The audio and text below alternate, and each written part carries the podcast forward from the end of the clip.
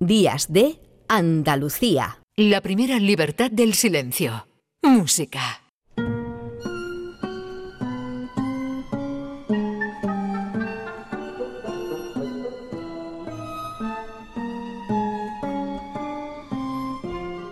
Aunque no sea andaluz, merece la pena dedicarle hoy nuestro espacio, porque es universal. Hace un par de semanas se nos iba de este mundo Luis de Pablo. Y con su fallecimiento se iba una de las figuras fundamentales en el panorama de la creación musical española de la segunda mitad del siglo XX. De Pablo firmó algunos de los más importantes capítulos de la evolución de la música electroacústica en nuestro país. De hecho, protagonizó la creación en Madrid del primer laboratorio de música electrónica estable, ALEA. Bueno, ALEA fue, ALEA Yacta es, la suerte estaba echada desde el punto y hora en que ALEA existe y se conformaba con gran eh, nivel lo que llamamos música contemporánea. ¿no? Su relevancia en el contexto de la cultura contemporánea fue creciendo desde entonces. También ha sido compositor de bandas sonoras de obras de directores tan relevantes como Víctor Erice. El espíritu de la colmena, su música puedes hablar, ¿eh? no te tengo aquí secuestrado, José Manuel Gil de Galvez, buenos días. Buenos días, Domingo. La música del espíritu de la colmena de Erice, que es historia de nuestro cine y del cine europeo, es de Luis de Pablo. O la música, por ejemplo, de La Prima Angélica, de Pipermin Frappé, o La Caza de Carlos Saura, son de Luis de Pablo. Así es. O la música de alguna película de Borau, de Javier Aguirre, entre otros. Todo tuyo. Pues sí, Domi, hoy tenemos aquí a, Luis de Pablo y su arte y su música, porque bueno, eh, los oyentes tienen que saber también de lo que es la vanguardia y lo que ha sido la evolución de la música de la segunda mitad del siglo XX. Y Por si no quieren, házmelo entretenido. ¿eh? Claro, claro, vamos, vamos a tratar de decorarlo lo mejor posible, porque es verdad que es una música que siempre para entenderla, porque se va a cuestiones estéticas, filosóficas, que trascienden ya el propio hecho musical y por tanto... La música, como el arte en general, no hay que entenderlo. Sí, es verdad, es verdad que sí. Hay que sentirlo. Otra cosa es que al sentirlo, pues acabes dando traspié y no estés en el momento adecuado o, necesites toda una evolución, ¿no? Un aprendizaje, un desarrollo. Efectivamente. Este, estos desarrollos vienen muy bien no solo para esta música en sí mismo, sino porque estos desarrollos, estas experimentaciones luego retornan también a lo que llamamos una música clásica más tradicional, ¿vale? Y siempre es positivo, ¿no? Eh, bueno, Luis de Pablo es bilbaíno, ¿de acuerdo? Nació en el año 30 y como has dicho, eh, eh, formaba parte del grupo de Nueva Música también se le incardinó en la generación del 51, pues, pues por ejemplo con Antón García Abril, eh, Halster, eh, Ramón Barce.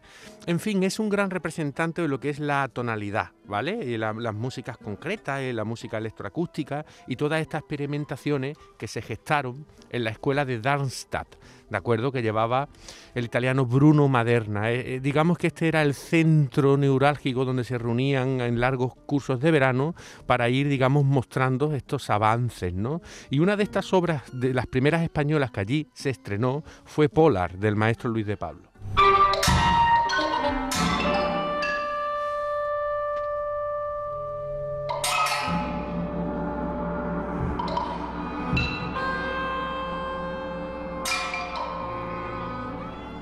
Que en esta tierra hay mucha guasa para los no iniciados.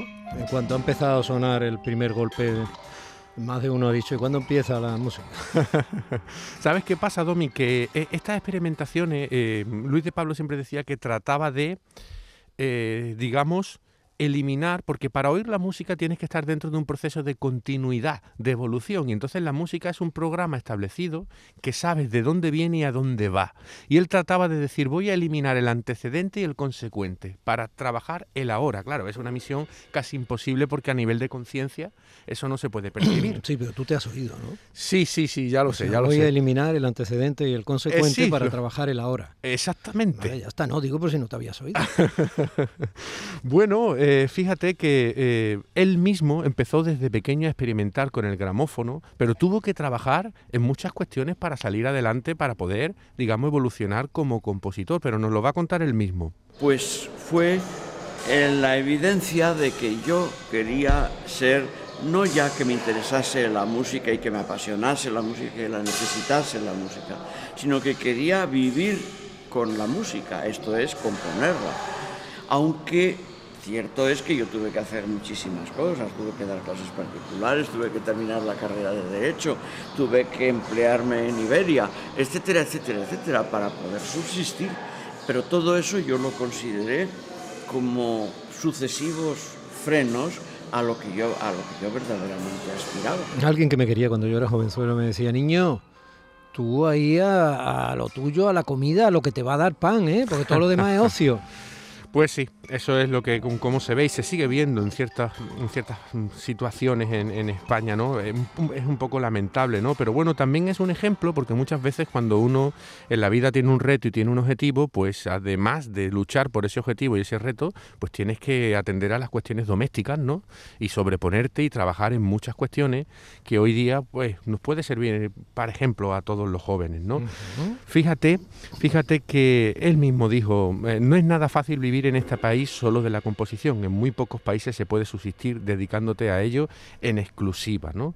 Eh, fíjate que cuando mm, yo aterricé por primera vez en Italia en el año 2001-2002, tenía 21, 22 años. Hay un cartel allí eh, eh, que lo recuerda. Yo no, yo no lo, yo no, yo no lo conocía aquí en España, no se conocía mucho y allí era, era un, era un dios este compositor realmente, porque es que está. yo, yo, he entrado a los sitios gratis diciendo que era amigo de Luis de Pablo. bueno, es verdad, eso si te lo ponen en el DNI seguro que te abre muchas puertas. Bueno, destaca también mucho en la música electroacústica, en todo esto que se componía para cinta magnetofónica, eh, em, trabajando y, registrando em, voces, eh, sonidos, eh, haciéndolo más anchos, más estrechos, ¿no? Pero lo mejor es que el público lo oiga.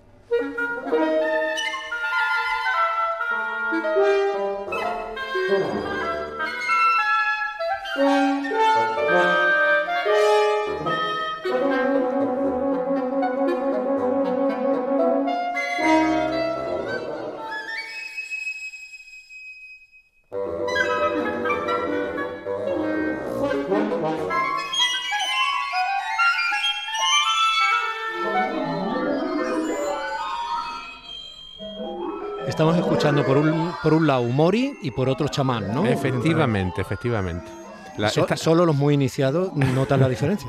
sí, sí, sí, sí. La primera estaba hecha para ensemble eh, de, saxo, ¿de acuerdo? Es una pieza un poquito más entendible. Y Yo imagino a las orquestas, porque lo he visto, ¿eh? estoy tratando de, bromear una y otra vez para tratar de aliviar a quienes otros se enfadarán y dirán, a ver si puedes dejar que la cultura eh, sea la protagónica y, la, música suene. Lo entiendo, pero bueno, cada uno asume sus caminos, ¿no? Entonces el mío ahora mismo eh, en este espacio y de esta manera es este. Y digo, cuando una orquesta tiene que acometer la dirección de, piezas como estas, que tienen unas partituras con complejidad, donde además eh, hay sonidos pregrabados o objetos que suenan, ¿no? Mezclados y mucha música contratiempo, etcétera. Esto no debe de ser muy fácil, ¿no? No es sencillo, porque es, otro lenguaje, Domi. Es, no sé, es como si hablas un inglés perfecto y te dicen que tienes que comenzar a hablar en arameo en un momento, ¿no? Es, es otro, es otro mundo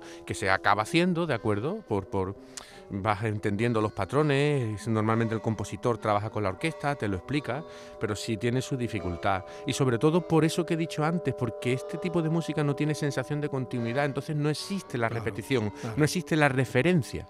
Y es muy difícil, es muy difícil, porque eh, esta música aleatoria pues pretende no repetir no repetir. Entonces, claro, la conciencia eh, no, agarra esta, sensación y no lo entiende. Esto está cerca del fenómeno ese que llaman ruidismo, ¿no? También.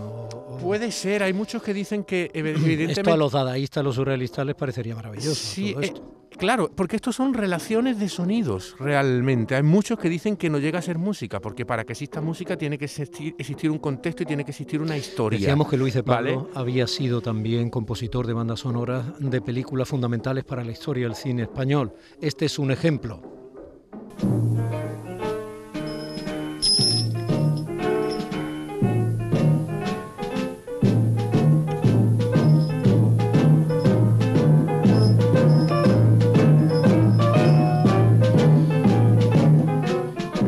Es como quienes dicen cuando ven algunos dibujos eh, de la última época de Picasso que no sabía pintar, ¿no?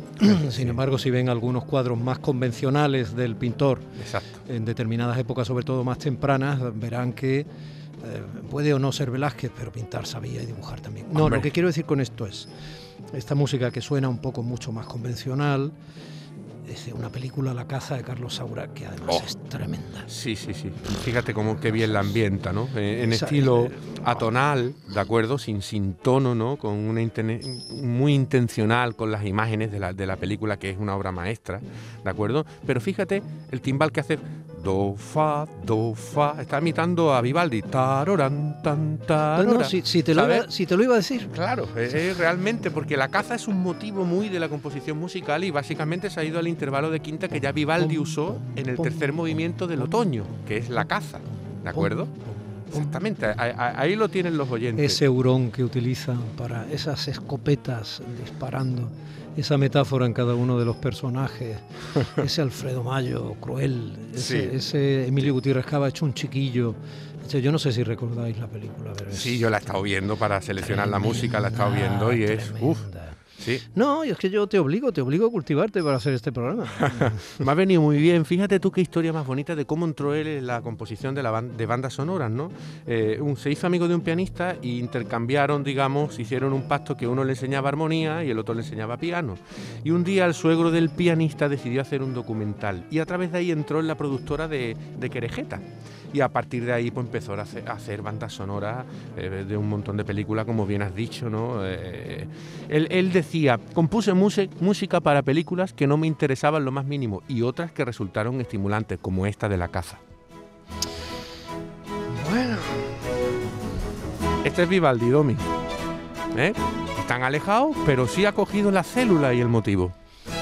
sí, no, no, insisto, sí, te lo iba a decir, en cuanto he empezado a oírlo. lo que estoy aprendiendo yo contigo. Bueno, pues eh, con esta labor encomiable que estás haciendo cada, cada domingo, llegamos al final. Se nos ha ido un referente, insisto, en medio mundo de la música contemporánea, Luis de Pablo. Sí. Y esto es un tango, lo parezca o no. Sí. A mí sí me lo parece. ¿eh? Sí. Eh, Esta pieza, en este, esta parte además que, que hemos cortado, me lo parece. Y bueno, pues le hemos dicho adiós, pero hay que dar su nivel, su excelsitud Exacto, ejemplo. ¿no? porque fíjate, Domi, cómo hemos avanzado en la escucha, porque eh, antes has comentado, cuando has oído la banda sonora de la caza, que esto pues ya se entiende más, ¿no? Pero cuando lo compuso en su momento, este- esa música en ese momento era una, una revolución, y han pasado ya 50 o 60 años, por tanto, la audición avanza también, y por eso hay que, estas cuestiones hay que ir dándole cabida. No, no, por supuesto, vamos. Pues eh, la semana que viene más. Hasta la semana, La semana que viene, volvemos a Andalucía, entiendo, ¿no? Sí, por supuesto, vamos a, a volver a- a nuestra música. Gracias, maestro. Días de Andalucía con Domi del Postigo, Canal Sur Radio.